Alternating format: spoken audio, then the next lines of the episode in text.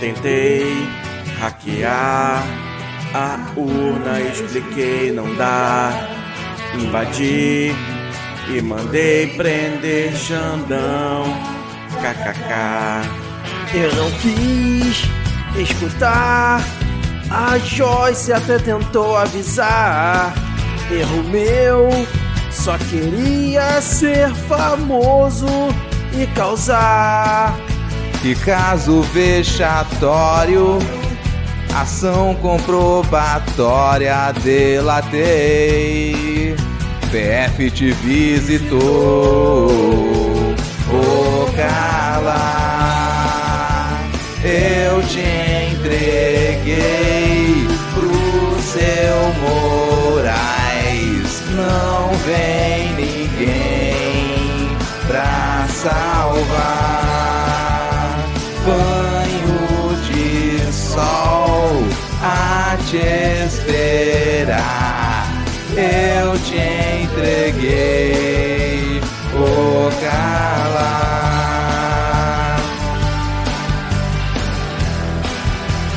Ô Carla.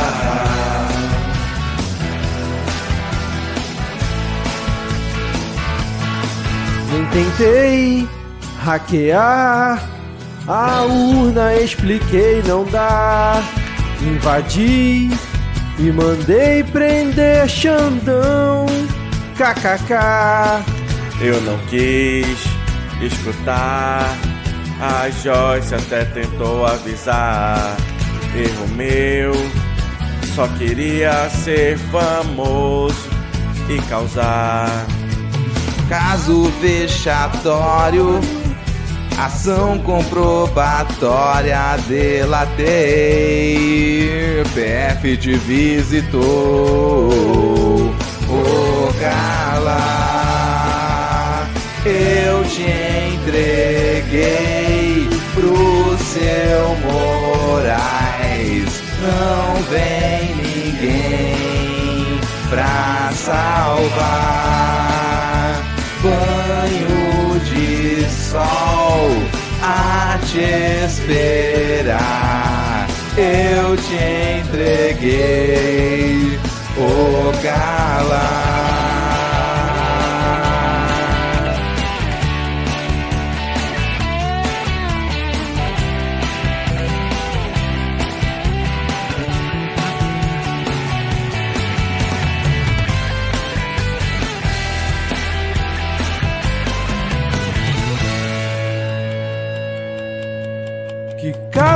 vexatório, ação comprobatória, delatei. PF te visitou. Ô Carla, eu te entreguei pro seu Moraes. Não vem ninguém pra salvar. Banho de sol a te esperar. Eu te entreguei, ô Carla. Eu te entreguei, ô Carla. Eu te entreguei, ô Carla.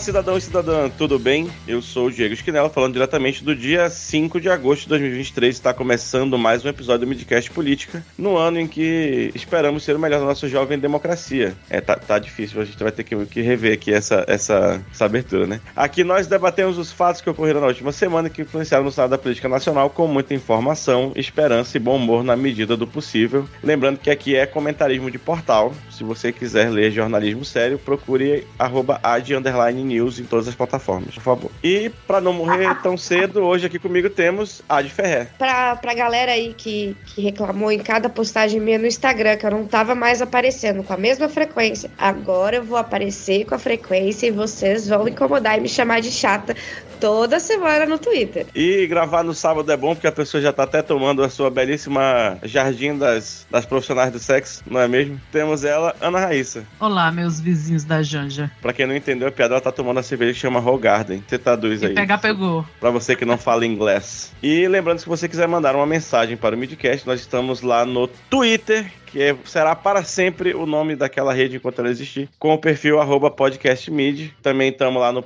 no PicPay, no Padrim e no Pix, podcastmid.gmail.com. Se você quiser pingar um capilézinho lá para nós, para ajudar a pagar a festa de fim de ano da firma, porque né, já estamos em agosto, já é fim de ano. Feliz Natal. E vocês encontram arroba Ana Raíssa com dois A's, dois N's, dois R's, dois S's e, e duas de cada letra no Twitter. E Ad News como Ad Underline News com S ou com Z em todas as plataformas. E eu continuo sendo o garoto do Kikão. Respirei, agora sem mais delongas, vou me dar início ao episódio com o bloco. Essa introdução foi tão rápida que a gente não conseguiu nem pensar num título pro bloco.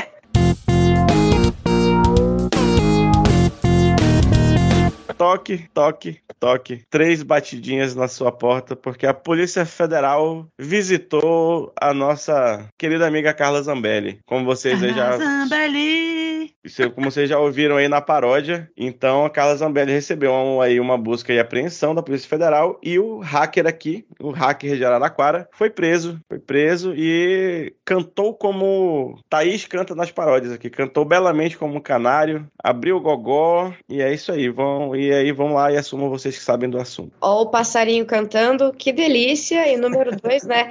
A, a Carla Zambelli foi de café da manhã com a Polícia Federal essa semana, o que é uma delícia. Esse caso, ele é exemplar, digamos assim, e ele é a peça-chave para a gente fechar aí esse grande quebra-cabeça de golpe, porque isso tem ligação também com o caso do Marcos Duval e do Daniel Silveira. E então esse, esse caso é para se ficar de olho, porque muito provavelmente esse vai ser o caso que vai ligar todos os outros casos e vai ligar também com as minutas. É hilário esse, essa questão. E só para dar um para a galera que não, que não sabe o que, que aconteceu, é que em agosto a Carla Zambelli levou o Walter Delgatti Neto, que é o grande hacker aqui, o hacker da, da Vaza Jato, que teria hackeado os procuradores e os juízes da, da Lava Jato, descoberto que é tudo aquilo ali era uma grande farsa. Ela teve essa brilhante ideia de levar o cara para os eventos do PL e para o Jair Bolsonaro para pedir para ele hackear uma urna eletrônica, clonar o celular do Alexandre de Moraes, tentar hackear o e-mail dele para que se achasse alguma coisa constrangedora aí nesse meio tempo. E aí o hacker não conseguiu fazer nada disso que ele tinha se proposto a fazer, tanto para o Bolsonaro quanto para Carla Zambelli. Ao invés disso, ele teve a brilhante ideia de hackear o sistema do CNJ, que é o Banco de Mandados de Prisão. E nesse aí ele emite alguns documentos. São três documentos do gabinete do Alexandre de Moraes contra ele mesmo. Um é de afastamento de sigilo bancário, outro é de bloqueio de bens. Curiosamente, 22 milhões, que nem ele tinha colocado em multa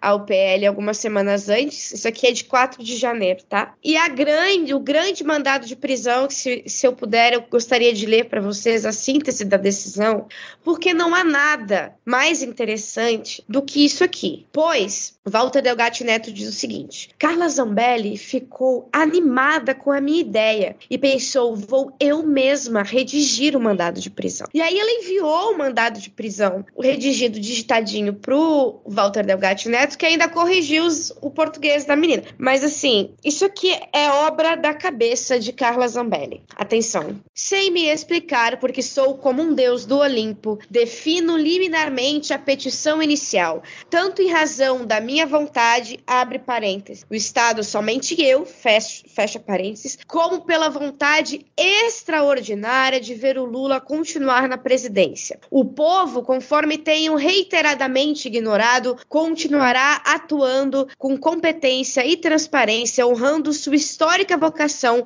de concretizar a democracia e a autêntica coragem para lutar contra todas as forças que não acreditam no Estado democrático de direito. A democracia não é um caminho fácil, exato ou previsível, mas é o único caminho e o poder emana do povo, que não tolerará manifestações criminosas e antidemocráticas atentatórias deste tribunal. A democracia é uma construção coletiva daqueles que acreditam na liberdade, daqueles que acreditam na paz, que acreditam no desenvolvimento, na dignidade da pessoa humana, no pleno emprego, no fim da fome, na redução das desigualdades, na prevalência da educação e na garantia da saúde de todos. Os tribunais são financiados basicamente por recursos públicos, autônomos e instrumentos da, da democracia, sendo inconcebível e inconstitucional que sejam utilizados para satisfação de interesses pessoais e antidemocráticos que atentam ao Estado de Direito, à justiça eleitoral e à soberana vontade de 156 milhões 454 mil e 11 eleitoras e eleitores aptos a votar. No termos de não sei o que, não sei o que, que lá, atribua o valor da causa no valor de 1 bilhão 149 milhões 577 mil 230 reais e 10 centavos, que é exatamente o valor resultante do número de urnas impugnadas, ou seja, todas aquelas que foram fabricadas depois de 2020 e utilizadas no segundo, do segundo turno. Abre um parênteses aqui meu. Se vocês não lembram da live do argentino, a live do argentino dizia que as urnas que foram fabricadas depois de antes de 2020 tinham sido alteradas, né? Então tá aqui, ó. Enfim, continuando. Condeno a mim mesmo por litigância de má fé a multa de 22 milhões do valor da causa. Determino ainda o bloqueio imediato de todos os meus bens e de minha família. Aí ela continua no finalzinho. Diante de todo o exposto, espeça-se o competente mandado de prisão em desfavor de mim mesmo, Alexandre de Moraes. Publique-se, intime-se e faz o L. Deixa só ver, deixa só ver se eu entendi uma coisa. É, falou um bilhão de urnas. Um bilhão de, de reais, equivalentes ao que foi gasto nas urnas. Ah, o que foi gasto. Ok, meu Deus. É, o, o número um bilhão, eu não sei da onde que foi tirado, assim. Tem palavras ali, eu também não sei da onde foram tiradas. Acho que palavras foram inventadas ali, né? Mas essa é a grande obra de Carla Zambelli e é por isso que ela vai cair, porque ela deixou esse grande mandado de prisão que, obviamente, é claramente fake. E é assim que descobriram o rastro até ela. Agora, o que tem para se descobrir é se realmente Jair Bolsonaro pediu ou não para grampear um ministro do STF também para um hacker, né? E se ele também tinha pedido para ele assumir a autoria de um outro grampo que ia vir a público logo logo. E essa é a relação com a história do Marcos Duval. Fechando isso aí, a gente tem um roteiro do golpe praticamente inteirinho. Então, a gente só pode dizer que graças a Carla Zambelli, muito obrigada novamente, Carla Zambelli, você é tão burra que, sim, você conseguiu de novo. Parabéns. Cara, Carla ela não é só burra, né? Ela é proativa. E o burro proativo ele faz um estrago inimaginável. Porque o burro na dele, você fala, porra, fulano é burro, mas tá ali no canto. Agora, o burro proativo, e tem mais. Eu vou falar uma frase que eu nunca pronunciei na minha vida, que é Jair estava certo. É, aí acaba aí a parte que eu nunca pronunciei. Ao ficar puto e botar a culpa na Zambelli de ter dado tudo errado. Porque, velho, meu Deus, sabe? Uma proatividade louca, uma coisa atrás da outra que ela vai fazendo, ela vai se embolando e ela fode com o esquema, com o rolê todo. E assim, para a nossa sorte. Porque uma das. Toda vez que uma peça, né? A Adi falou do, do roteiro do golpe. Toda vez que uma peça desse roteiro aparece, eu fico muito impressionada de não ter dado certo nada. Nada, velho. Nem as operações da Polícia Rodoviária Federal para impedir a galera no Nordeste, principalmente no Nordeste, de votar, deram certo. Porque assim, você não teve um grande contingente de gente que, porra, eu não votei por causa disso. Acabou que rolou de todo mundo votar, parece. Mas nem isso deu certo. Nada. Então é um roteiro que a gente tá, né, como, como a Ad falou, os pedaços vão aparecendo e agora você tem ele completo para olhar de longe, e é uma obra-prima da imbecilidade. Você pensar, nada deu certo. O cara ia explodir o aeroporto de Brasília, e aí uns milico ofereceram, não, a gente vai, vai botar a bomba no caminhão. Aí o cara, o que que o burro proativo fez? Não, pô, eu coloco a bomba. Aí não funcionou. Aí o outro lá, o Alexandre de Moraes, ó, não, não é para ter esse tanto de, né, de parar pessoas, é tanto de, de operações, né? Qual era a ideia dessas operações para impedir as pessoas de votar? Pra, originalmente a ideia, né, na, durante as votações no geral, é que você não tenha compra de voto. Aquele candidato que mandou, né, é um caminhão lá na cidade X, encher de eleitor, dar o famoso pão com mortadela, que é daí que vem isso, e, e levar as pessoas para votar e trazer. Eles usaram de maneira a impedir que eleitores majoritariamente do Lula não fossem votar. Não deu certo. Aí vamos invadir as casas, né, da, da, as bases da República, invadiram, quebraram tudo, botaram o próprio CPF o próprio nome na rede da Câmara e tem um monte preso. Então, assim, nada. Aí você vai atrás da Zambelli, Zambelli, um dia antes da eleição, a Zambelli correu atrás de eleitor com arma em punho. Então, assim, já aí tá muito certo de ficar puto com ela. Teve o um jantar aqui em Brasília que ela choramingou depois que ele nem olhou na cara dela. Porra, quem olharia? Eu só olharia para rir, né? Mas.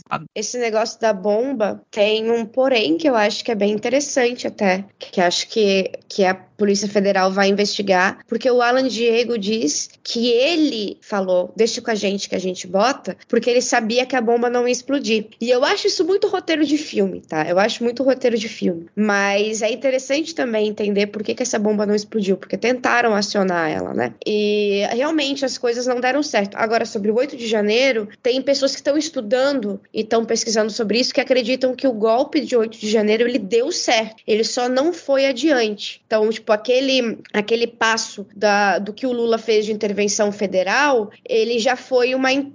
já impediu o golpe de seguir adiante. Mas ele foi dado no momento que conseguiram invadir. Aí é ah, é mais. De chamar a GLO, né? E tal. E foi, isso, dizem isso. que foi a Janja que falou que não. Aí vai Obrigado, Janja. Obrigada, Janja. Vou daqui a pouco levar um bolo aí na sua. Eu tô com ela e eu não largo, assim. Inclusive, esses dias ela pediu pra PF fazer uma vistoria lá na, na Alvorada de novo. Tô com ela e não largo. Não acho que ela seja paranoica, não. Acho que ela tá corretíssima. Paranoica era Jair, que dormia com, no, no palácio todo armado, cheio de, de, segurança, com a arma embaixo do travesseiro, achando que ele ia salvar alguém. Ou assim mesmo. Ó, e é por falar em coisas que corroboram aí as atitudes de Janja de estar tá desconfiar, desconfiando, quando a PF chegou no gabinete da Zambelli, não tinha nada. Não tinha nenhum computador, o lixo estava revirado, estava tudo limpinho, limpinho, perfeito. Então, é, provavelmente não foi a tia da limpeza que fez ali um trabalho extra de jogar fora até os computadores, eu imagino, né? Então deve ter vazado a operação antes do, do acontecimento, provavelmente. Ou, gente, ela é tão burra que, assim, até mesmo ela deixou o gabinete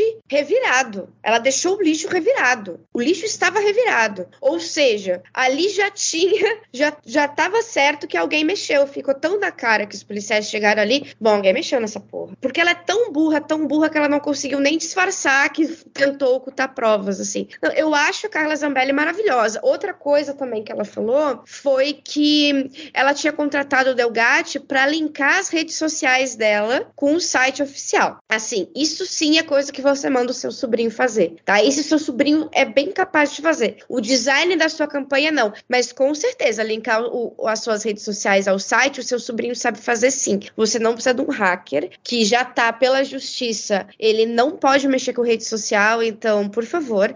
E aí, o que, que eu fiz? Eu fui ver se as redes sociais dela estavam linkadas com o site antes da, dele começar a trabalhar para ela em agosto. E, gente, é meio óbvio que tava. É meio óbvio que isso tá assim desde o início. Então, des, grandes desculpas da humanidade, um, um grande QI da, dessa grande deputada Carla Zambelli, que vai cair por uma trollagem no sistema do CNJ. Parabéns, parabéns. Então não foi ele que trocou a arroba dela, né? Que ela tinha uma arroba verificada, não foi ela? Putz, foi. Ela mudou ela tinha uma colocar. Arroba verificada. Aí ela mudou para colocar o número. Ela mudou para colocar o número na época da eleição e aí perdeu o verificado. Então Mas foi culpa do olhando pra ela nessa época, sim. Então foi ele. Pô, Mas que olha, puta hacker, velho. que dinheiro mal pago do cara.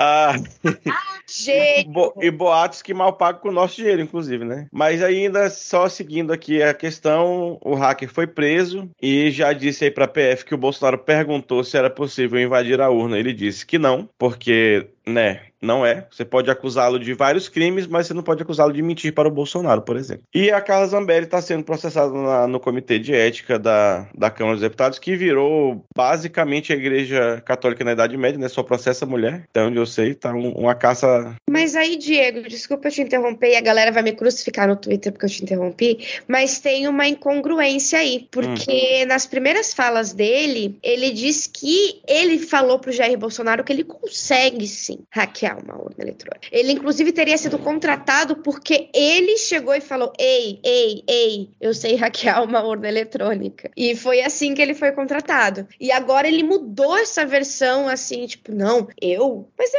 óbvio que não, que eu nunca ia conseguir. Então, ou era óbvio que não, e Carla Zambelli caiu no golpe muito velho de uma pessoa conhecida por dar golpes, ou enfim, de qualquer forma, obrigada, burrice colossal dos bolsonaristas por tudo. Ai, Deixa eu só terminar aqui a, a parte da noticiosa, que é que ela está sendo processada no Conselho de Ética por ter xingado o coleguinha, né? Xingou o coleguinha, chamou ele de bobo feio. Aí o coleguinha falou pra, pra professora, a professora mandou a Carla pra diretoria e ela tá. O relator deu um parecer ao prosseguimento do processo, mas pediram visto e aí ela é, não vai ser julgada por, por enquanto. Seguindo aqui, mais algum comentário sobre nossa amiga Carla? Vamos continuar meio que falando dela, né? Porque agora o hacker aqui foi convocado para a CPMI dos atos golpistas. E junto com ele também foi, a- foi aprovado o requerimento de um fotógrafo da Reuters que tá. A galera do, da direita tá querendo usar essa oitiva dele como um argumento de que havia infiltrados da esquerda no golpe. No golpe não, na manifestação pacífica. porque como pessoas de assim bem. um, um repórter fotográfico está com câmeras, não é mesmo? Cobrindo. No Aí, meio de uma notícia. no meio de uma notícia, um acontecimento impossível. E aí Tem uma parada que eu não sei se a galera tá, tá ligada, muita gente, mas paralelamente à CPMI do golpe no, no Congresso, tem uma CPI no Distrito Federal, que já tem umas, umas paradas bacanas, assim, de vez em quando eu paro pra dar uma olhada. E aí esse, o, o- a convocação desse cara não passou na CPI, passou na CPMI. Aí quem mais? Anderson Torres está convocado e foi atrás de habeas corpus, ainda não saiu. E aí tem a questão que a Ana já falou, que foi a galera que fez login com o CPF e data de nascimento lá no Wi-Fi da Câmara para poder fazer a sua live pros amigos, falar: "Olha aí, Abelardo, eu estou aqui cagando na mesa do Xandão. Olha como eu sou hardcore". Cara, e é o tipo de burrice que não é nova, porque se a gente parar pra pensar essa semana, eu lembrei disso. Lá nos idos, quando a gente começou a usar Facebook,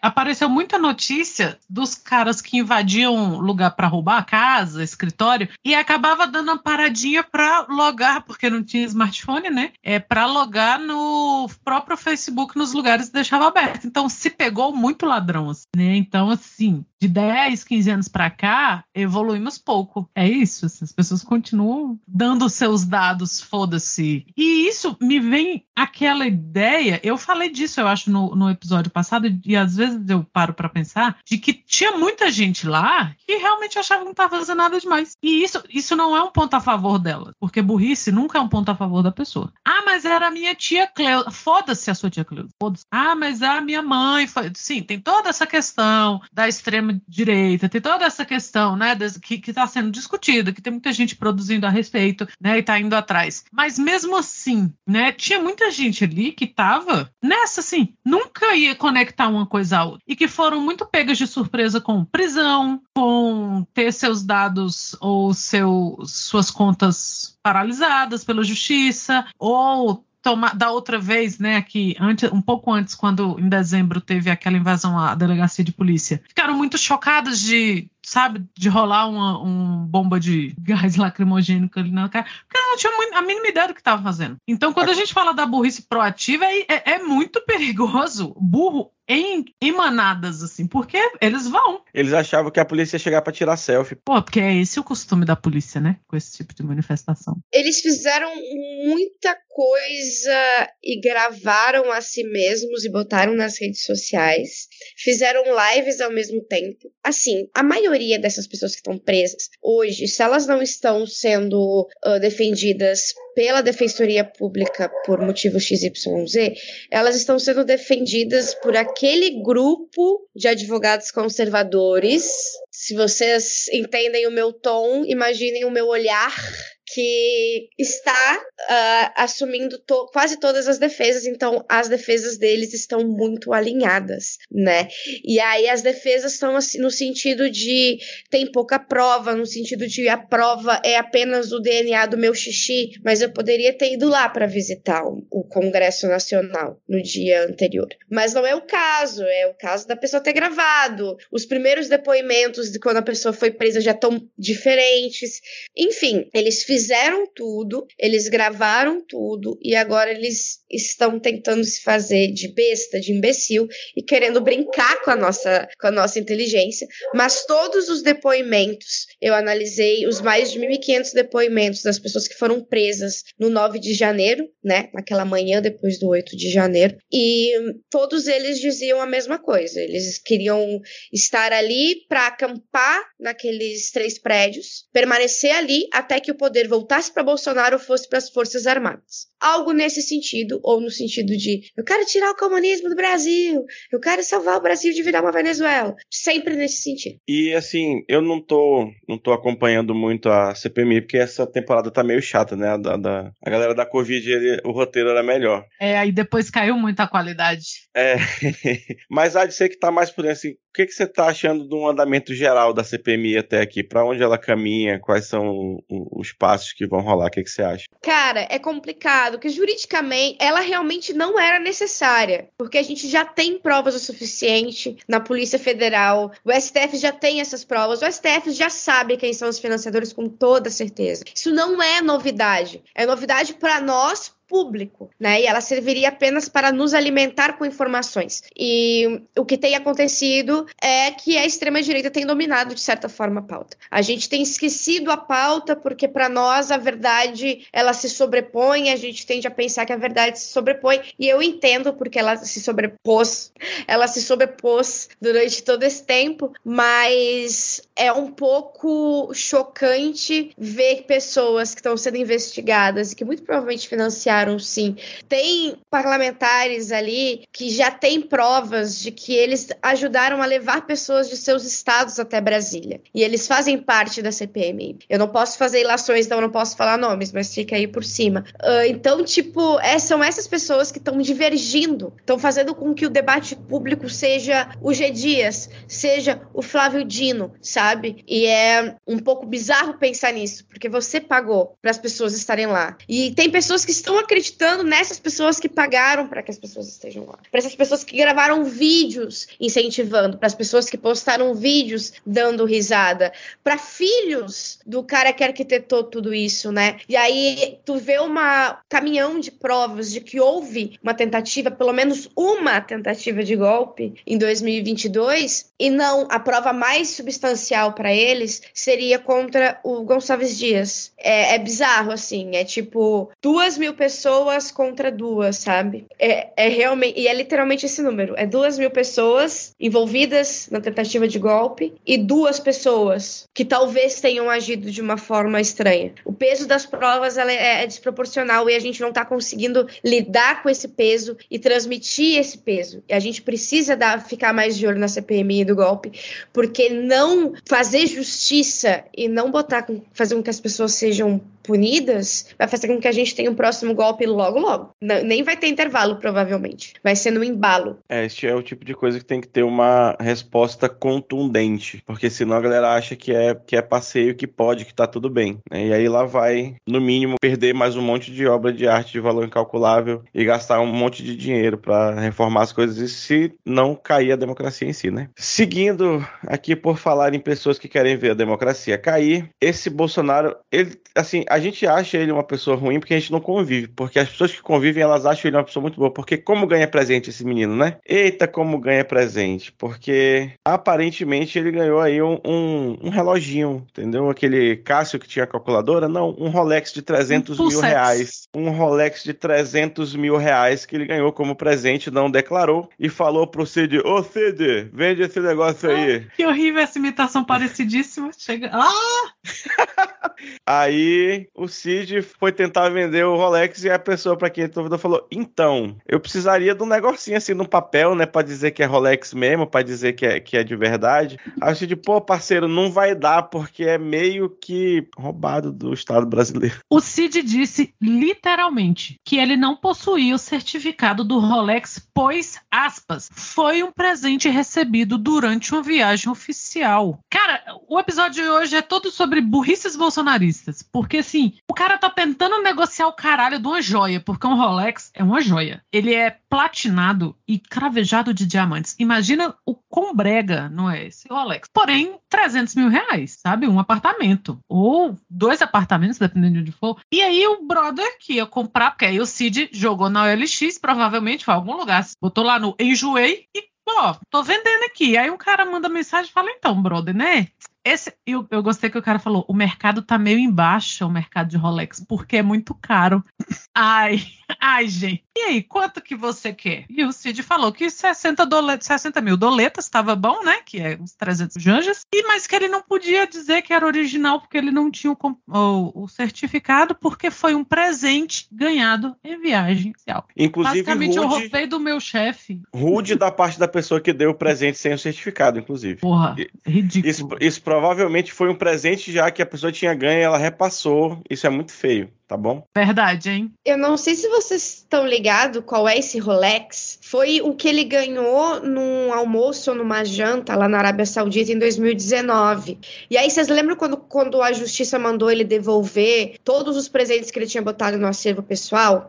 Essa era a terceira caixa que acharam no, no acervo dele. Ele devolveu esse, esse Rolex pro tribunal em abril desse ano. Era esse Rolex que o Mauro Cid estava tentando vender. E só devolveu porque o Mauro Cid é péssimo negociante, né? que não deveria ter estado no acervo pessoal dele de nenhuma forma. Bicho, e esses dias o Haddad ganhou uma onça toda, alisa meu pelo, de ouro, com caralho. E aí a justiça olhou e falou: devolva alisa meu pelo. E ele, tudo bem, e devolveu. Sabe qual é o problema? Será que é porque a Alisa Meu Pelo era realmente um presente oficial e as joias que Jair ganhou não tinham nada de presente oficial? Será que era propina? Hum. Não teve uma outra história que não tá aqui na pauta, mas que acharam duas caixas de, de, de preda no nome do bolso do sem registro nenhum? Amores, Hum. mais uma que sai da investigação da CPM e do golpe. É por isso que eu digo pra vocês, prestem atenção, porque tá vindo de lá. A- o pessoal da Jandira Fegali tava analisando os e-mails do, do Mauro Cid e achou esse e-mail, que na verdade é uma ordem de serviço de um funcionário pro outro, que ia trocar de turno, que ele dizia assim, é, tinha o, no cofre grande tinha duas caixas de pedras preciosas, uma pro PR e outra pra PD, primeira dama. Mauro Cid tinha dito pra não registrar e dar direto em mão. Está em registro de ordem de serviço. Ei, é, é o Alibaba, esse cara é o que? É pedras preciosas. É o que? Daqui a pouco. É o que? Tonel de, de, de azeite? Que porra de presente é esse? Caixa de pedra preciosa. Ele é tão garimpeiro, mas tão garimpeiro que ele deve chegar no restaurante e pagar e, ah, não, pega esse diamante aqui. E, e- e jarda de linho.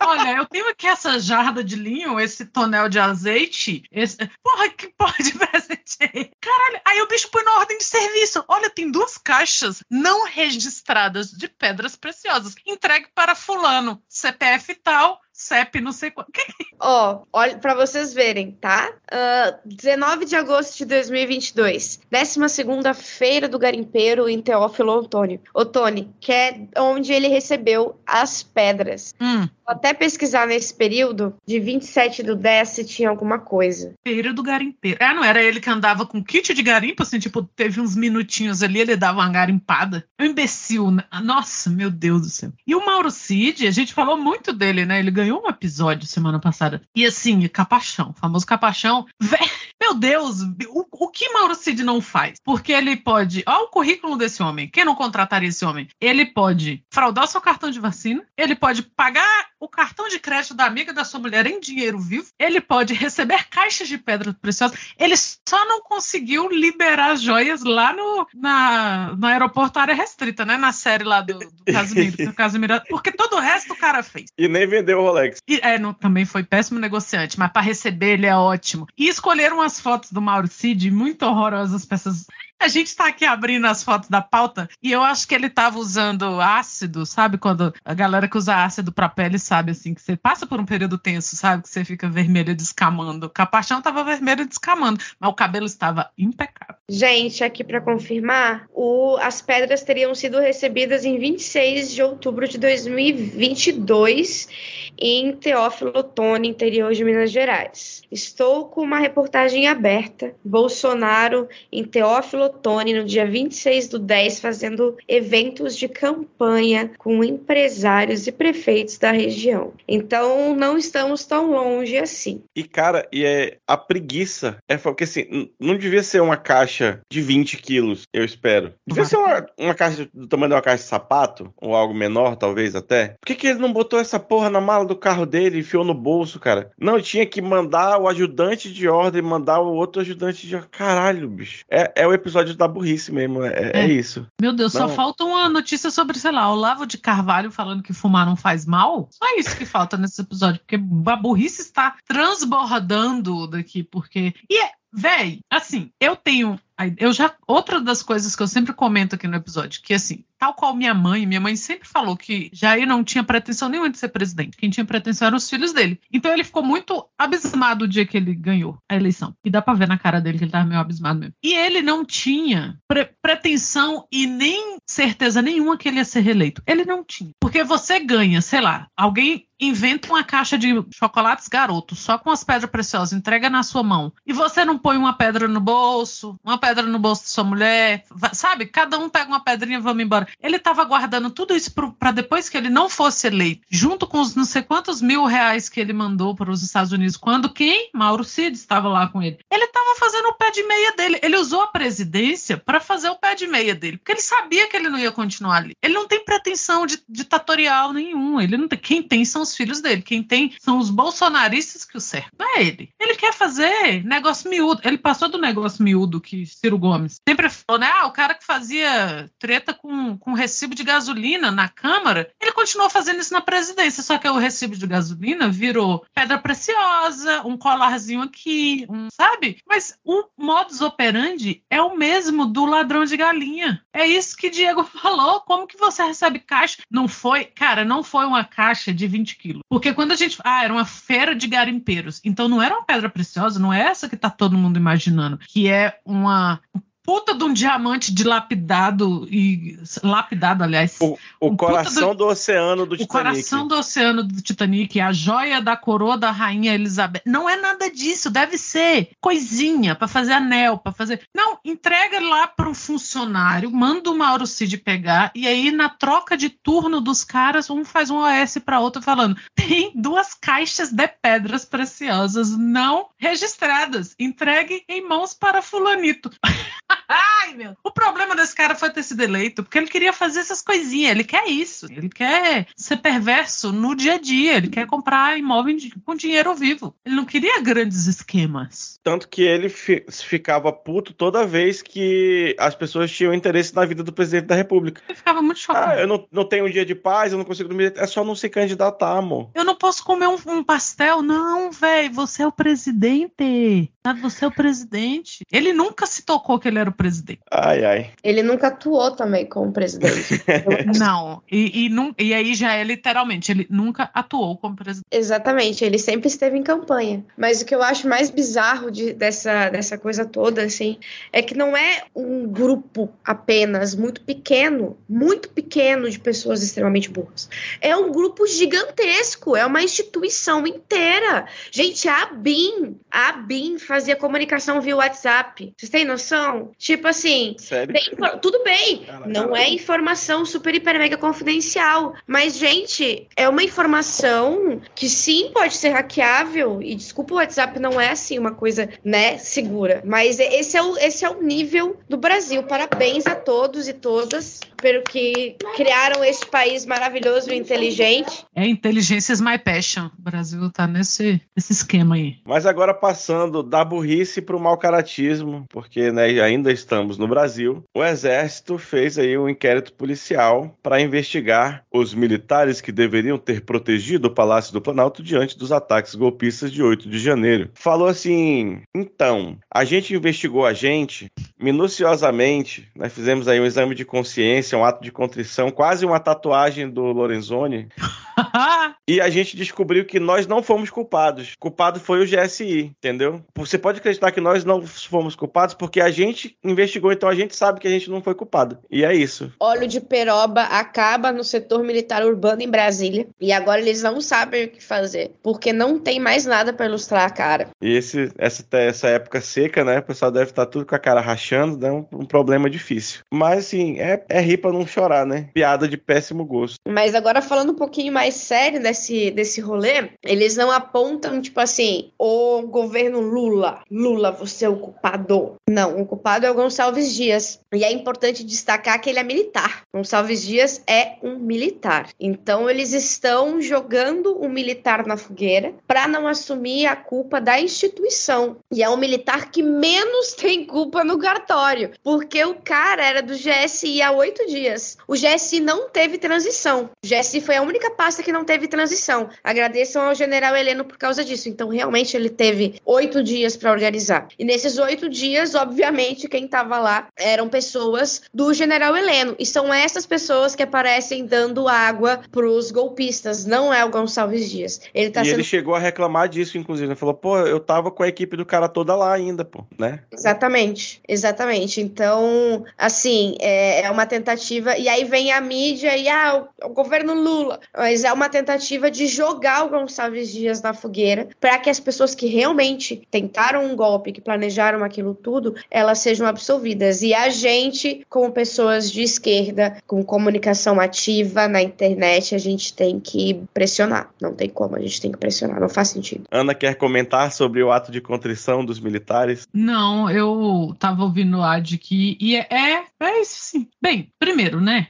Como disse os meninos do Medo e Delírio, e pra quem deu a dica da gente escutar Medo e Delírio, já escutei antes de gravar. É, inquérito militar, assim como inteligência militar, é uma contradição em termos. Não faz sentido nenhum. Surpresa eu estaria se eles tivessem encontrado alguma coisa, né? Então, Vale destacar que a inteligência do, do Exército não fez nenhum relatório de inteligência sobre o acampamento na frente do QG. Tinha tráfico de armas, tinha tráfico de drogas, tinha prostituição lá na frente. E a inteligência do Exército não produziu nenhum relatório sobre aquele acampamento. A inteligência não é inteligente. Mas seguindo aqui a nossa pauta, a gente coment- comentava já em edições anteriores, né, que o governo ele ah, tava gastando umas balas muito graúdas para não ter umas vitórias meio merda assim no Congresso, né? Tipo, liberar muita emenda e ter uns negócios passar ou passar assim com folga. E o Arthur Lira tá, tá se acirrando. E aí agora o orçamento secreto já não é mais suficiente.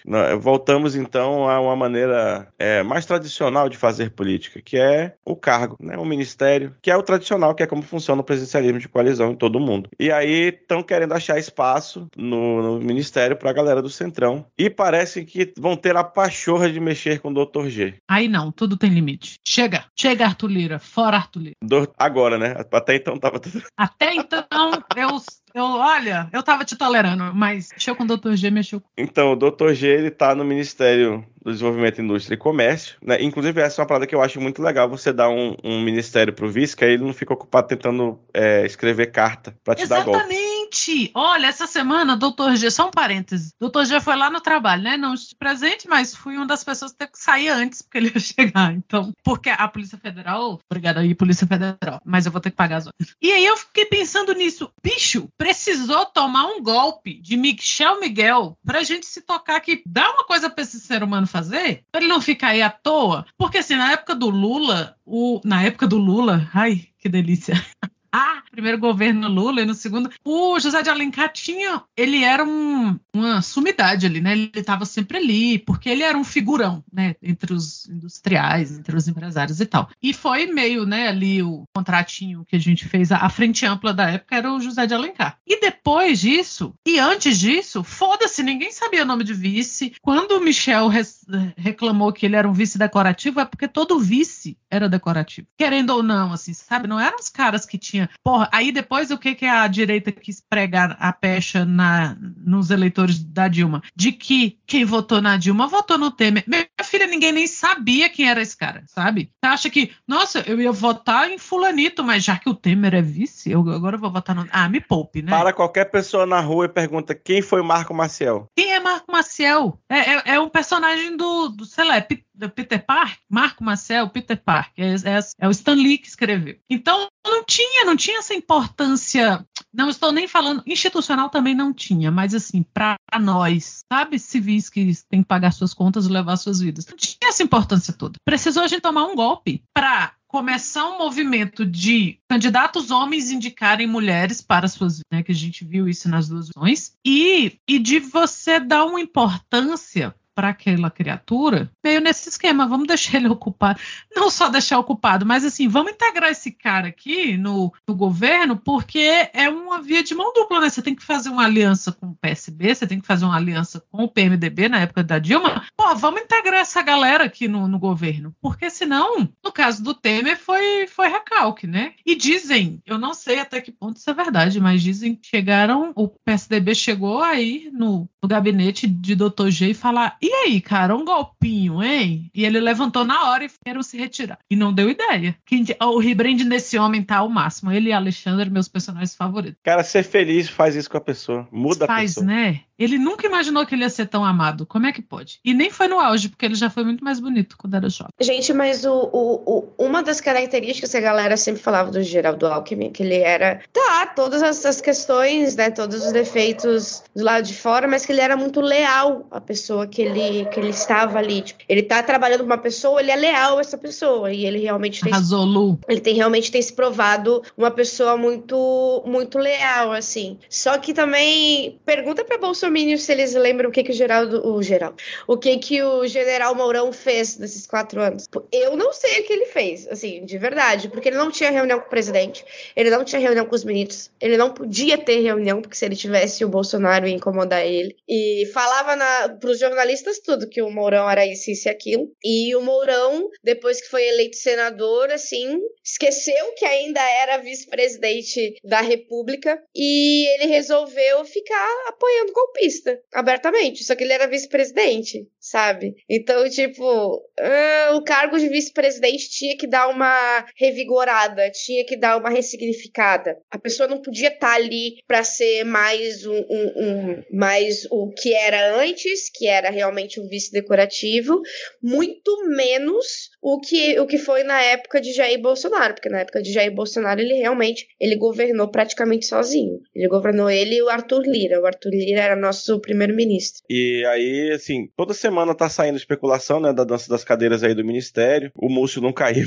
Porra, Lula. Qual é Lula? Tem um aqui que é bacana, eu falei do Múcio porque uma das cadeiras que cogitavam para o menino Geraldo era o Ministério da Defesa, que seria o nosso sonho porque o PSDB sucateou foi pouco, né? O único acerto de FHC foi ter sucateado, mas o seu único erro foi ter sucateado pouco, tinha que ter sucateado mais o exército, porque essa porra tá, tá foda. E aí também estão é, especulando talvez ele vá pro comando do novo PAC, né, Programa de Aceleração do Crescimento. Mas vamos ver ainda aí no futuro como fica a dança das cadeiras do Ministério e quem Arthur Lira vai conseguir emplacar aí para fazer um ótimo Ministério de honestidade, retidão e amor à coisa pública. Seguindo a nossa pauta, estava rolando um evento do PL Mulher, lá, a Michele, né, que é a presidente do PL Mulher, que inclusive é um avanço para partidos de direita ter uma mulher na presidência do, do, do setor de mulheres do partido. É, é um avanço isso aí, parabéns PL, por ser esse ícone do, do feminismo, inclusive. E aí ela, que é a única pessoa elegível do casal, né? Então tá sendo aí cotada como aposta de possível candidatura na próxima eleição. Tava lá fazendo o evento e homem, quando não tem nada para fazer, vai fazer o quê? Encher o saco da mulher, né? Marido sem, sem trabalho vai encher o saco. Não, não, ele não tava com a sua bateia para ir lá na beira do, do, do, do riacho mais próximo, dar duas bateadas para ver se achava uma pedrinha de. uma pepita de ouro. Ele foi encher o saco da Micheque lá no evento. E aí?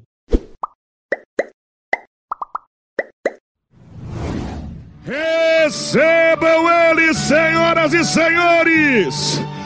Trazendo o nosso eterno presidente, aí vem o nosso governador, Jorginho Melo, e o nosso presidente Bolsonaro. Palmas, palmas, palmas, palmas! Ele é de Deus, você pode confiar.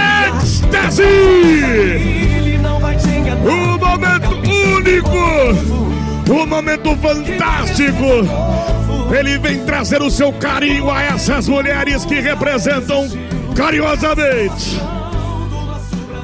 Dá pelo menos um bom dia aqui, já que ele invadiu o evento das mulheres, né? Era pra ele aparecer no telão. Era pra ele aparecer no telão, não era pra ele estar presente. Vocês concordam com isso? Não? Então dá um bom dia aqui pro povo. Você tem um minuto para falar.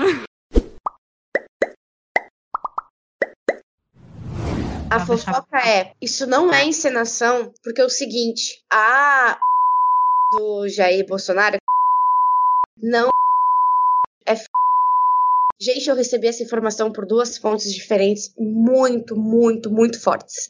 Na época a gente chegou a especular, inclusive, né? A gente falou disso e eu falei Can- que eu achava que era. Cantamos essa pedra. Cantaram e cantaram muito. E aí, ela, por isso que, ele, que eles estavam o tempo inteiro brigando. Porque ela queria se separar e ele não queria, porque se eles se separassem e divorciassem no meio da eleição, ele poderia perder a eleição, né? No meio do divórcio. Tipo, o Lula tá casando e eu tô me divorciando, caralho. E aí, a troca era o seguinte: ela ia. Ela resolveu se meter na política. E ele ficou meio assim de dizer não, entendeu? Então ele tá cortando ela por outros caminhos, porque ele não quer ela de jeito nenhum, mas ela quer, porque já que eu tenho que ficar com ele, agora ela vai. Eu tô amando o Michele Bolsonaro agora.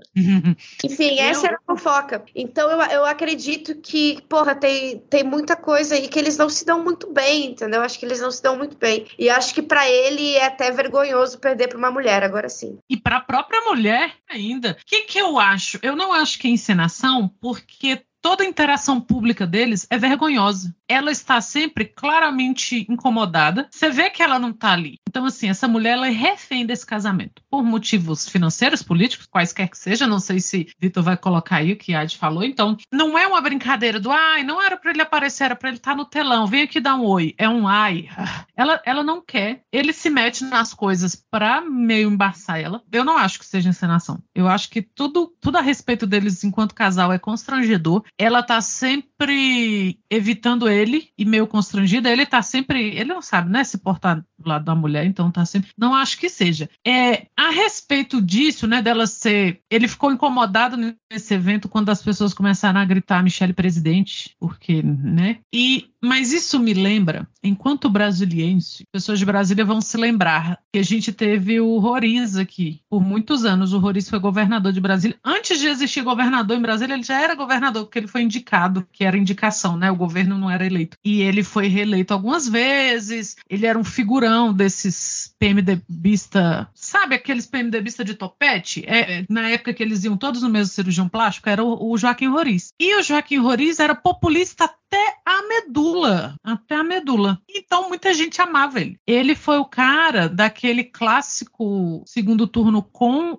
o Cristóvão Buarque, o Cristóvão, Buarque destruiu ele. O Cristóvão estava muito à frente dele nas pesquisas, e o Cristóvão destruiu ele num, num, num debate, e o Roriz virou, porque a galera ficou o quê? Olha como o professor universitário é otário. E votou no Roriz. Então, é, é esse caso clássico. E outro caso clássico era que todo brasiliense tinha a certeza de que qualquer Roriz seria eleito para qualquer coisa, por causa do Joaquim Roriz. E quando o Joaquim Roriz finalmente foi, foi perdeu sua elegibilidade é, por lei da ficha limpa, e, né, como todo populista envolvido até o osso em esquemão, em esqueminha, em tudo. O que é que todo mundo pensou e o que é que o partido pensou? Porra, bora botar a mulher dele. E foi um fiasco, pobre Wesley Roriz, assim, foi um fiasco. Porque ela não tinha a mínima ideia, assim. Uma das coisas que eu mais gosto das entrevistas delas, dela era uma, uma jornalista daqui de Brasília perguntando por que, a senhora tinha que ser, tem que ser governadora, né? Seu marido foi governador tanto tempo. E ela falou assim, ah, porque Brasília era uma grande fazenda, né? Um, um, era um grande conjunto de fazendas e metade era do da minha família, a outra metade era da família do Joaquim. Então, assim, é tipo, pra ela era óbvio ela ser governadora porque ela era dona da porra. Esse nível, assim, esse nível. Como é, é que é o nome dela? É o quê? Bin Salman? Wesley. Wesley Bin Salman. Ah, tá.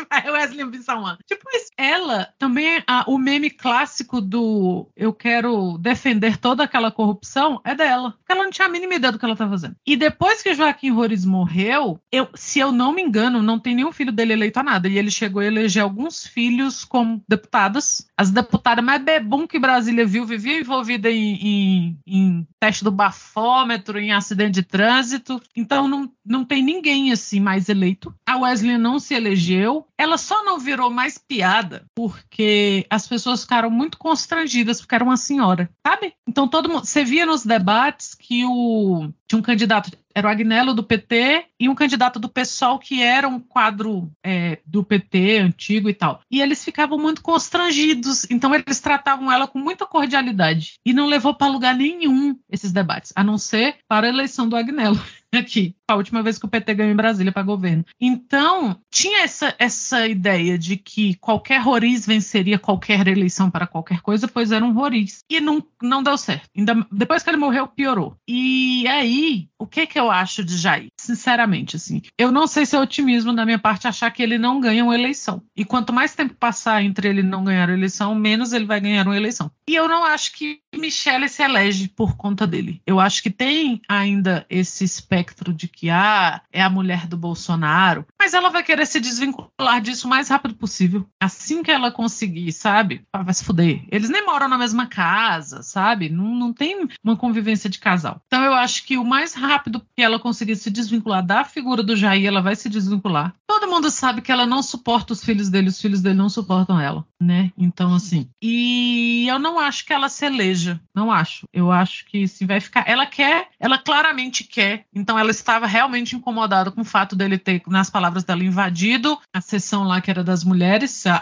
a né? Invadiu o evento. E eu não acho que tenha sido cena, não. Eu acho que ela não suporta ele. E ele não suporta mulher nenhuma, né? Então. Por falar em pessoas que votam errado, vamos agora para o estado de São Paulo, aquele que consegue falar que o Nordeste vota mal, mas que elege o PSDB há 40 anos e quando mudou, mudou para o Tarcísio. Porque eu, eu, quando vi essa manchete, eu fiquei meio confuso para entender quem era. Tá escrito assim: Tarcísio confirma convite à mãe de neta de Bolsonaro, mas nega favor. Foi mãe de neta. Tá parecendo fiquei... aquelas coisas assim: o vizinho do primo do amigo do Lula estava na mesma fila do cachorro quente em que. Sim. Aí, baseado na mãe da neta de Bolsonaro, qual é a massa do sol, né? A questão do Enem aí, é. 2023.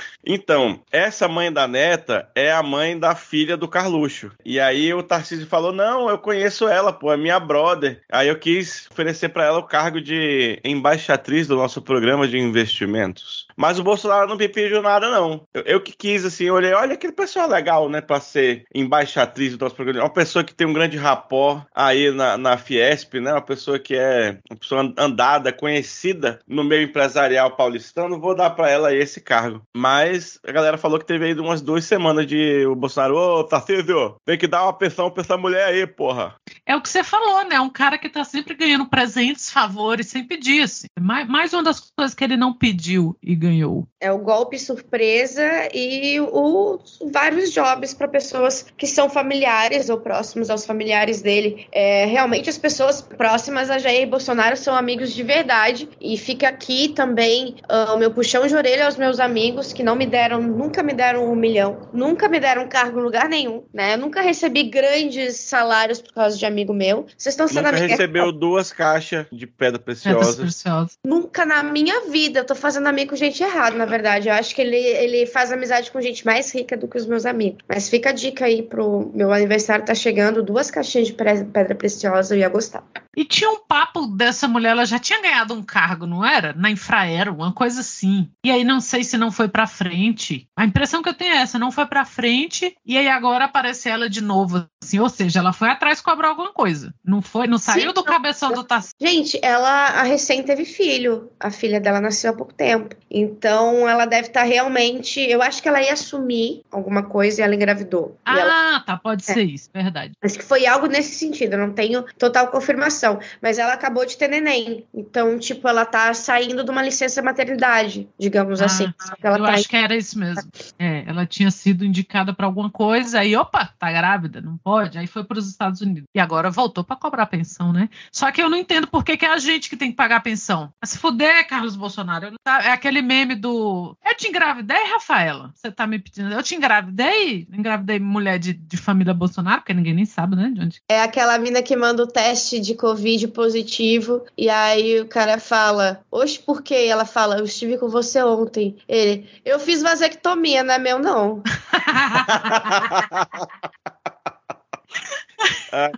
Então, ainda seguindo no glorioso estado de São Paulo, o- a locomotiva que puxa o Brasil pra frente, rolou aí um- uma parada que é o, governo do estado de São Paulo acabou com o livro didático, né? Falou pro governo federal, não quero comprar livro didático, vou usar aqui a nossa apostila do Zap Zap, que ela é mais melhor de boa. Mas ao contrário do que vocês acham, isso não, não teve um impacto negativo na- só na educação das crianças de São Paulo, teve um impacto negativo também no jornalismo brasileiro, porque a palavra chacina foi esquecida por todas as redações desse Brasil, que a operação, a Polícia Militar fez uma operação aí no litoral, ali pelo Guarujá, porque foi é, um soldado foi assassinado, e aí a polícia foi lá e matou 16 pessoas aleatórias em retribuição à morte desse soldado, porque a própria polícia já falou que todos os suspeitos do assassinato do soldado já estão presos. Então, se os suspeitos estão presos, quem foram as 16 pessoas que foram mortas a troco de nada? Em mais uma ação é, criminosa da, da polícia que serve para isso, né? É, é, e respondendo a sua pergunta, quem são, né? São pais de família, trabalhadores, porque até agora. Aí teve um jornal que, se eu não me engano, foi o Estadão, pra variar, que veio com aquela, aquela chamada cretina de que, ah, dos 16 mortos, 7 tinham uma ficha criminal de 135. do- Foda-se, amigo, foda-se, sabe? Passando pano pra bandido, porque isso é, é- é bandidagem. Isso é, ah, é uma coisa que a polícia sempre fez, infelizmente sempre fará, e é corporativista pra caralho, né? Então, assim, foi, e foi um absurdo, porque tudo isso foi motivado pelo assassinato de um outro trabalhador pai de família, que era o policial. Agora, né? E o Tarcísio comemorou, e o Tarcísio comemorou, sem papas na língua, os assassinos que fizeram parte da, da cha- chachina, as chachinas da chachina, comemoraram, né? A gente está falando aqui de pessoas criando prova contra si mesmas. Eles foram para os próprios Instagrams, para as próprias redes sociais, comemorar o assassinato de 16 brasileiros, o terror instaurado, porque não foram só essas pessoas assassinadas, né? O terror que não é uma invasão policial, é, diz que eles estavam acossando crianças e adolescentes na rua, né? Perguntando, puxando pelo braço e tal. E muito me impressiona não ter nenhum menor de idade morto aí. Muito me impressiona mesmo, porque a gente sabe que eles não teriam pensado duas vezes antes de atirar numa criança. E, e o Tarcísio preocupado em tirar livro didático. Não, vai ser tudo eletrônico agora, sabe? E a culpa tá em quem votou, a culpa tá em quem votou, porque não me venham com essa de que, nossa, dava pra adivinhar que Tarcísio, né? Claro que dava. Ele era ministro de quem, né? Quem é esse cara? Nem daí ele é, porra, vocês votaram votaram no Carioca, e não, não é o problema de ser carioca. Mas o cara nem era daí, ele nem tinha carreira política aí. Mas por isso vocês também votaram na Rosângela Moro, né? Assim, porra, caralho, o que que acontece com esse estado, sabe? É, a gente viu cenas de policiais chegando já batendo nas pessoas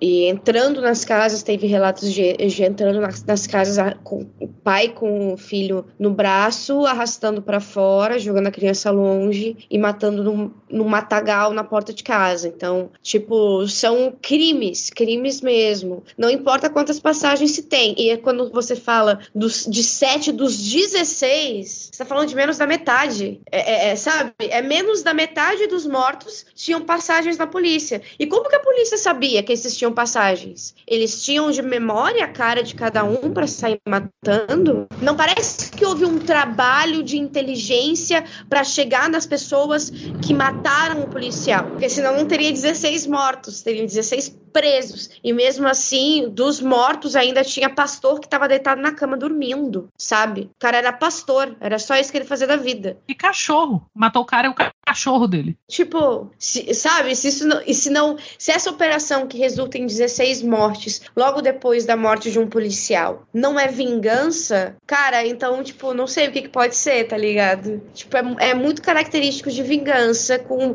e crimes cometidos com tortura, e tortura é crime hediondo, então não importa se é um tráfico de droga, essa pessoa passou 5 gramas de maconha pra outra, sabe? Isso não é motivo pra matar, não existe isso na Constituição. Essas pessoas elas têm que passar por um julgamento óbvio delas e justo, para que elas paguem por aquilo ali, porque também não vale a pena você matar uma pessoa por 25 gramas de maconha, por 50 gramas de maconha, sabe? Que mundo é esse que vale a pena matar uma pessoa por causa disso? Que vale a pena matar uma pessoa porque ela roubou um celular, porque ela roubou bem, sabe? Aí, tipo, sei lá, já, não, já começa errado e termina errado, assim. 16 mortos é muita coisa. Não valeria nem por um, imagina por 16. Pra tá passando a, a mão na cabeça e dizendo, o Tarcísio dizer que tem orgulho da polícia, é, é demais, gente. É 16, cara. Parem pra contar até 16, olha o tempo que dá. Não é dois, caralho. É muito difícil até de comentar sobre o que aconteceu, assim, porque até 16, gente. 16 mortos. E a polícia batendo, dizendo que era oito e tinha gente, tinha policial comemorando no Instagram querendo caçar o próximo, querendo caçar o décimo, querendo caçar o décimo primeiro. Complicado. Isso não é nem perto de ser uma operação de verdade. E o que eu comentei no, no começo, que a imprensa brasileira esqueceu a palavra chacina, é porque em todos os manchetes estava operação no Guarujá, operação não sei aonde. Então, isso não é uma operação, porque uma operação é algo que está dentro da lei, é algo que a polícia pode fazer. E isso não é algo que a polícia pode fazer. E isso vem, é, quando a Ad fala de vingança, eu acho que é muito característico do que a gente vem vendo, que é muito, que é muito das Forças Armadas, do, do Exército, sobretudo, né, de se achar uma casta à parte da sociedade. Eles são o outro, né? Nó- aliás, nós somos o outro. Eles são, tanto que eles são militares e aí inventaram o termo civil para designar quem não era. E aí as polícias agem dessa mesma forma também. Eles são eles e nós somos o outro. Então, quando o outro mata um deles, eles têm, vão e matam o outro, e não importa quem é o outro. E assim, parou em 16, eu não sei nem porquê, porque, sei lá, deve ter acabado a munição. Porque se dependesse da sangria dessa galera, eles iam matando por- porque sim. Porque não é gente, é o outro. Não importa. Não importa o que é, não importa o que fez. Se sete tinham ficha criminal, os 16 podiam ter ficha criminal, os 16 podiam ser foragidos, os 16 podiam ser o caralho que fossem. Não existe pena de morte no Brasil fora de, fora de guerra, e eu, até onde o gente não tá em guerra. Sendo que a gente tá. Então é, é- é até uma contradição a Constituição falar isso, que só pode existir pena de morte em tempo de guerra, sendo que a gente sempre teve em tempo de guerra. A guerra das forças de segurança contra os brasileiros e as brasileiras, contra todos nós. Eu lembro muito quando começaram a. Lá em 2013, teve aquela onda de manifestação, não sei o que e tal, que aqui em casa, minha mãe tinha muito mais medo de eu ir pra uma manifestação do que de eu sair à noite, de madrugada e voltar bêbado. Porque o assaltante ele só leva normalmente. O policial ele só mata normalmente. Quando não leva, quando não implanta prova, quando não rouba tua droga e ainda te prende por estar vendendo droga, saca? Então a gente precisa urgentemente reformar todo o nosso sistema de segurança, porque não funciona, né? A gente tá desde a década de 60 prendendo e matando pobre preto, como a gente vai citar daqui a pouco na fala do, do Xandão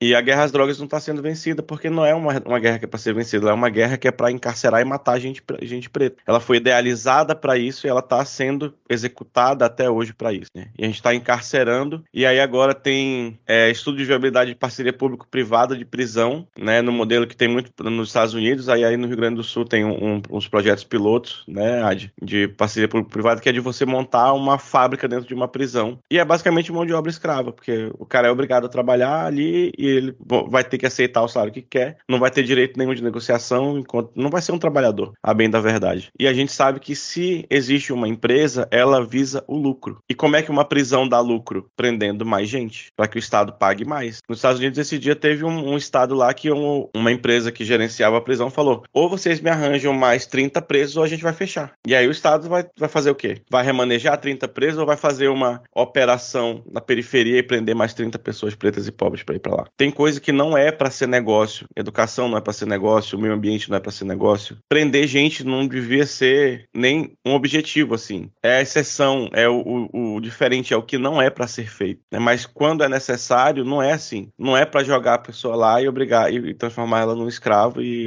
trancar a porta e jogar a chave fora antes mesmo de, de ser condenado. Porque lembrar que nós temos aí uma das maiores populações carcerárias do mundo e boa parte não foi sequer julgada. Como é que você indeniza uma pessoa que passou sete anos presa e era inocente? Como é que você indeniza a violência que essas pessoas foram? Você não indeniza. Então, já falei pelo fim da, das Forças Armadas mais cedo, agora vou falar pelo fim da Polícia Militar. Não acabou, tem que acabar. Eu quero o fim da Polícia Militar. Algo mais? Então vamos lá. Nesse clima de ousadia e alegria, Celso Sabino toma posse como ministro do Turismo. Celso Sabino, que é da União Brasil. Que o ministro anterior que saiu por quê? Vocês lembram? Substitui a deputada federal Daniela Carneiro da União Brasil. Ela saiu do partido, não foi? Uma coisa assim? Vocês lembram? Eu acho que ela foi é, mesmo, assim. Ah. É, né? Ela não era a que era Daniela do Vaguinho, aí mudou de é. nome. Ah, porque sim. tava, tava muito na cara que era o nome de miliciano, mulher de miliciano, trocou de nome. Mas aí Arthur Lira pressionou, né? Não, eu quero, quero um ministério. Quero... Embora toda entrevista o chato fala que não, que ele não quer ministério. Enquanto isso, ele quer ministério. É o jogo do contra com o Arthur Lira. E aí colocaram o amigo dele, coincidência. Tem outros cargos aí que ele tá de olho, diz ele, mas o Vitor até selecionou aqui um,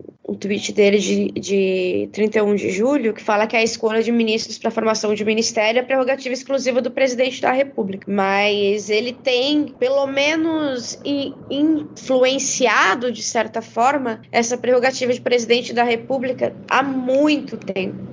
O governo anterior tem feito a mesma coisa agora. E o presidente Lula tem tentado achar um espaço uh, também para ele, tentado aumentar aí a sua base para que os diálogos no Congresso sejam um pouco mais tranquilos, porque nesse primeiro semestre foi uma doideira. E esse seria o caminho, mas é, é a Daniela do Vaguinho, ela caiu exatamente por isso, para ter um espaço para um, um parceiro aí do Arthur Lira, e é o que talvez eles estavam pensando também em tirar o nosso querido camarada Geraldo Alckmin, mas o resto todos são aí posições de mulheres, né? As ministras mulheres, todas com seus cargos sempre balançando é, por causa de Arthur Lira, pessoa que ama demais as mulheres, o nosso feminista da Câmara dos Deputados. Nesse tweet né, que a, a que a citou, ele, ele continua assim: continuo trabalhando junto a eles para fazer a composição adequada para o governo obter a necessária sustentação política no Congresso Nacional, conforme diálogo mantido com o presidente da República após a votação da reforma tributária. E aquela reunião de Schrödinger lá? Rolou ou não rolou? Diz que teve uma reunião do Lira com Lula, Lula Lira, Lira Lula, Lula Lira, que não estava na agenda de nenhum dos dois, as duas assessorias negaram e esse é na imprensa que rolou. E aí? Em quem a gente acredita? Eu não ia admitir que tive uma reunião com Arthur Lira também. Foda-se, Arthur Lira. Mas não se sabe, né? Porque ele continua dizendo por aí que ele não, que ele não, não quer, que ele não quer cargo, ele não tá pedindo cargo, que é prerrogativa do presidente da República escolher o, os ministérios, enquanto achar que o presidente da República querendo ministério. Esse é bem a cara do, dele, do, do nosso primeiro-ministro. É isso aí. É, seguindo aqui a nossa pauta, vamos agora para um belíssimo exemplo de superação, entendeu? De, de mudança de, de pensamento. A prova de que as pessoas mudam, elas, elas crescem, entendeu? Em algum momento. Porque ele, seis anos depois, à meia-noite, ele devolveu a sua maconha, Adfer. O jardineiro paraguaio devolveu à meia-noite a sua maconha. As três grandes características. O analfabeto, jovem, em torno de 18 anos, preto ou pardo, ele, a chance dele, com uma quantidade ínfima, ser considerado traficante é gigantesca. O branco, mais de 30 anos, com curso superior, ele precisa ter muita droga no momento com ele para ser considerado é traficante. Então, há necessidade, gente, colega, há necessidade, me parece, de equalizar uma quantidade média padrão é, como presunção relativa para caracterizar e diferenciar é, o, o traficante do portador para uso próprio. Porque essa necessidade de equalizar essa quantidade média padrão vai ao encontro do tratamento igualitário dos diferentes grupos sociais, culturais, raciais. Eu volto a insistir: nós podemos, o Supremo Tribunal Federal pode entender, como vários países entendem, que a quantidade tem que ser ínfima. Só que aí, o branco ou o negro, o analfabeto ou o pós-doutorado, o jovem ou o mais velho, todos vão ser tratados iguais. Seja a quantidade mínima, seja a quantidade máxima. O que não pode é esse tratamento totalmente é desvirtuado, como nós eh, verificamos. É a ausência dessa previsão que poderia estar na lei, no parágrafo 2 do artigo 24, quando fala é, da quantidade, já poderia estabelecer uma quantidade como presunção relativa. É, isso realmente vem gerando, a partir de uma discricionariedade exagerada, insisto, no início da autoridade policial, passando pelo Ministério Público, chegando ao Poder Judiciário, que é todo o sistema de persecução penal, vem gerando uma discriminação, porque as medianas quantitativas são muito diferentes nos critérios de grau de instrução, idade, cor da pele, não há razoabilidade para isso. Nixon, né, num discurso famoso, onde disse que o uso abusivo de drogas seria o inimigo público número um dos Estados Unidos. Então lançou né, a guerra é, as drogas, que todos é, sabemos, independentemente de é, posicionamento, todos sabemos que de 71 para cá, se fosse feito um ranking, quem ganhou a guerra às drogas, certamente não foram as autoridades públicas. Diabless, demais, Xandão! Liberou aí pras gays tudo que a gente precisava. Mas incrível mudança aí de, de posicionamento da Alexandre de Moraes, uma pessoa que entrou no STF dizendo que ia acabar com a maconha no Brasil e de repente estava ressuscitando a droga novamente no STF, o que é impressionante, assim, a mudança que ele fez. O discurso dele foi maravilhoso e parece que vão estipular pelo menos o, uma quantidade mínima aí para dizer o que, que é tráfico, o que, que é uso pessoal, que já é também um, um pouquinho de, de avanço, porque até agora dependia era da cor da pele e se o policial era ia com a sua cara, né? Então assim, tá, tá sempre sorrindo, que para maconheiro não é difícil não, né? Foi essa frase que você falou foi na época que ele era ministro da Justiça do Temer, né? Vou acabar com a maconha no Brasil e agora ele Mas voltou... é a diferença de quando você responde ao patrão e de quando você tem estabilidade no emprego. Caralho, verdade. Essa é a diferença. A pessoa, você tem que agir de acordo. Nossa, vista a camisa, minha família, funcionário público com estabilidade. Não vai entrar com essa joia, não, meu amigo. Foda-se, ah, é do Bolsonaro. Então, assim, estabilidade já. Sensacional. Ah, já tem quatro votos favoráveis à descriminalização do porte, mas aí o relator, que é o queridíssimo Gilmar Mendes, pediu para dar uma, uma olhada. Não teve a... tempo suficiente antes, não, né, filha da puta? No meio da votação, Opa, eu preciso ler direito. Ah, é, velho. parece. Sabe quando tem a última. A última temporada de uma série parte em duas? Ai, que ódio que eu tenho. E aí. Mas assim, ele ele disse que vai tentar ser rápido e a Rosa Weber pediu para ela apresentar o próprio voto antes de ela se aposentar no fim de setembro. O negócio seja... dela agora é isso com a galera, né? Toda vez que é. alguém pede vista, ela fala: gente, eu tenho que me aposentar em setembro, deixa eu votar. Deixa eu votar. Porra, já, já é a terceira vez. Ó, ó tô indo embora, tá? Então... Fala nisso, já começou a especulação de quem será o próximo próxima indicação de, de, de Laila, de Lula para o cargo de, de Rosa? É um pedido de que seja outra mulher, né? Porque ia ser muito filha da putagem botar um homem no lugar da Rosa Weber. Mas que mulher, né? Lula? Porra, né? A Nossa Senhora dos Sussurros, né, que é a nossa grande ouvinte Janja deve estar ouvindo a gente aqui, parece que está sussurrando nos ouvidos de Laila para que seja uma mulher, mas eu acho que, que a Janja pode fazer melhor, acho que ela pode sussurrar uma mulher negra, porque tá. De esquerda, entendeu? Ah, mas vai aparelhar o STF. Meu amigo, meu amigo, tentaram aparelhar essa porra. Gente, o Collor indicou um primo. E era um primo que dividia sobrenome com ele, sabe? Porra! E que Tinha ficou dois Melo lá. 89 anos na porra do. 89 anos ficou lá, sabe? Porque assim, É- já foi o advogado do Lula, entendeu? Já foi, já foi, dane-se. Agora já mete uma mulher negra de esquerda e dane-se. Vai, vai. E agora a gente só indica pessoa preta ou mulher. Porque assim, o Xandão, ele já tem a sua representatividade de homens calvos e brancos. Homens calvos brancos não precisam mais do que o Xandão. Ele já tá ali. Ele já é grande. Ele representa muito bem. Salvou a democracia, etc. Agora vamos, vamos botar mesmo pro, pro resto aí para poder ter, ter também o seu momento heróico, porque não dá para deixar só uma pessoa também segurando a democracia, né? Era para ser 11 segurando a democracia, a gente teve, né, um no máximo dois e arrastando muito três. Já deixo aqui a recomendação à futura ministra aí, que será indicada, uma mulher negra. Por favor, não se torne um ídolo da direita como foi Joaquim Barbosa, tá? Um beijo. Ai, Muito obrigado. Já te amo, você é muito linda. Parabéns.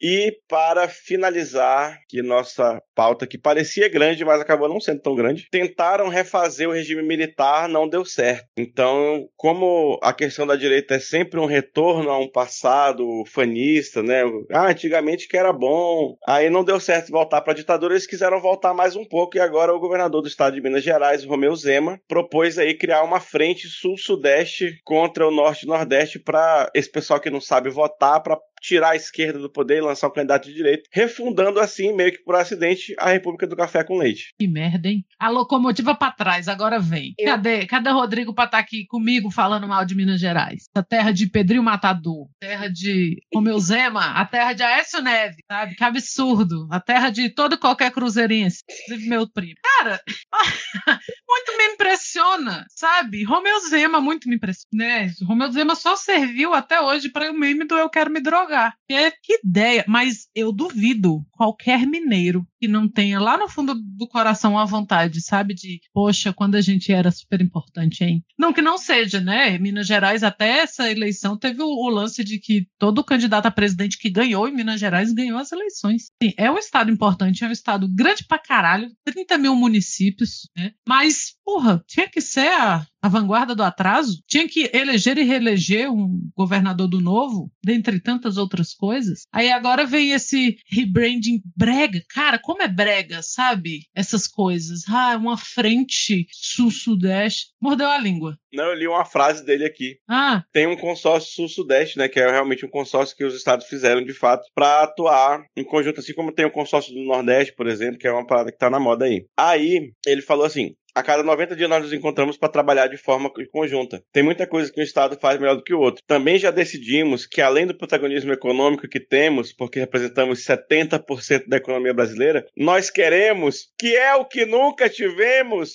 protagonismo político. alta aula de história em Minas Gerais. Não é possível. Puta que Sul-Sudeste não tem Tem. protagonismo. A gente literalmente, né, literalmente teve uma época chamada República do Café com Leite. Hoje em dia, assim, não tem nada, nem ninguém que aconteça nesse país que não passe pela porra do sul do sudeste. Como que não tem protagonismo? Tem protagonismo cultural, tem protagonismo político, tem protagonismo financeiro. Esse homem é louco? É esse homem que é o governador de vocês? Que não tem o mínimo de noção de nada? Fiquei sem palavras. Não é possível.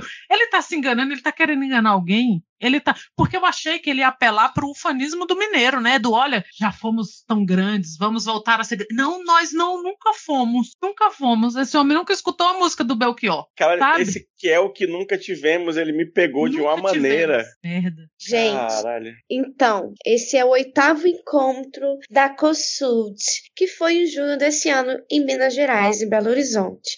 A COSUD é o Consórcio de Integração Sul-Sudeste. Ela já aconteceu e atenção, atenção para a lista de cidades que já hospedaram esta praga: Rio de Janeiro, Foz do Iguaçu, Florianópolis, Vitória, Espírito Santo e Gramado, Rio Grande do Sul. Assim, como sulista e como uma pessoa que mora aqui no Rio Grande do Sul, eu achei assim, espetacular a escolha de Gramado, né? A escolha de Florianópolis também, escolhas muito boas, escolhas muito características para assediar esse tipo de coisa. Cara, muito difícil comentar isso com uma pessoa que nasceu no Rio Grande do Sul, complicado falar, mas eu gostaria de lembrar que em 2013 fizeram um plebiscito e assim foi vergonhoso. Ninguém quer né, se, se dividir e também a gente perdeu a revolução farroupilha. Eu acho que a gente não precisa repetir o erro, né? Eu acho que tá bom. Já basta a gente comemorar que a gente perdeu. Acho que a gente pode ficar um pouquinho quietinho, ficar na nossa. Assim. Você não pode falar mal do espírito esportivo do gaúcho. Olha aí. Comemorar que perdeu é um bom espírito espírito esportivo. Porra, eu nunca tinha pensado por esse lado, é verdade. não vou mais zoar.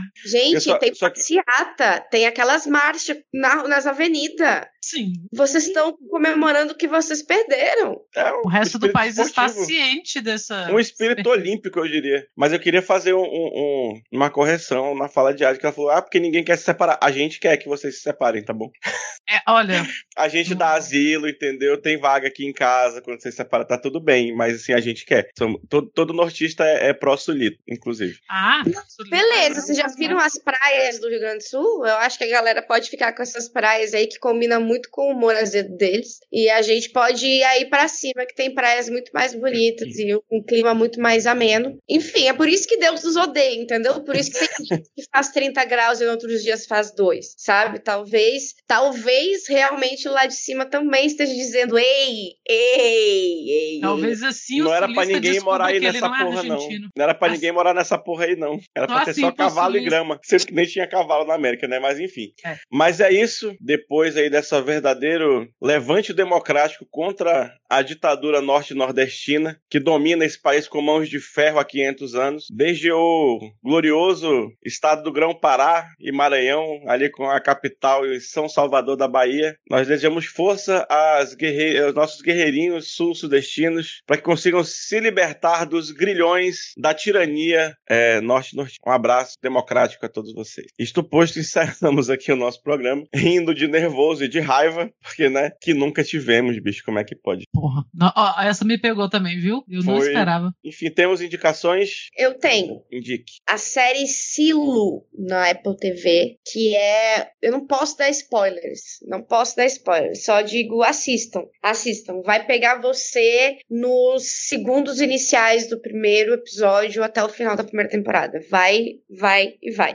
Ô, louco. Vou até assistir. Tava caçando coisa pra assistir mesmo. A minha dica cultural é não seja pobre. Assim como Paris Hilton, parem de ser pobres. Porque, velho, eu tô no meio de uma mudança. Vocês sabem, todo mundo sabe que eu tô mudando. E assim, eu não aguento mais gastar dinheiro que eu não tenho, sabe? Tem, a máquina dá defeito, tem que chamar um cara para instalar não sei o que, tem que chamar um cara para instalar. É muito difícil ser pobre. Então, se puderem evitar, evitem ser pobre. Porra, eu vou, eu vou até seguir essa dica. Isso Pode agora. seguir. Eu vou aproveitar e colocar ela para trabalhar junto ali com a do. Ah, é só não ficar triste para tratar. É, é, depressão. Ah, tá deprimido? Não, é... amigo. A vida é tão linda. Pronto. Para com isso, vamos se animar. Vamos se animar. Vamos da resposta do, do, do Supla. Supla tem depressão. Don't.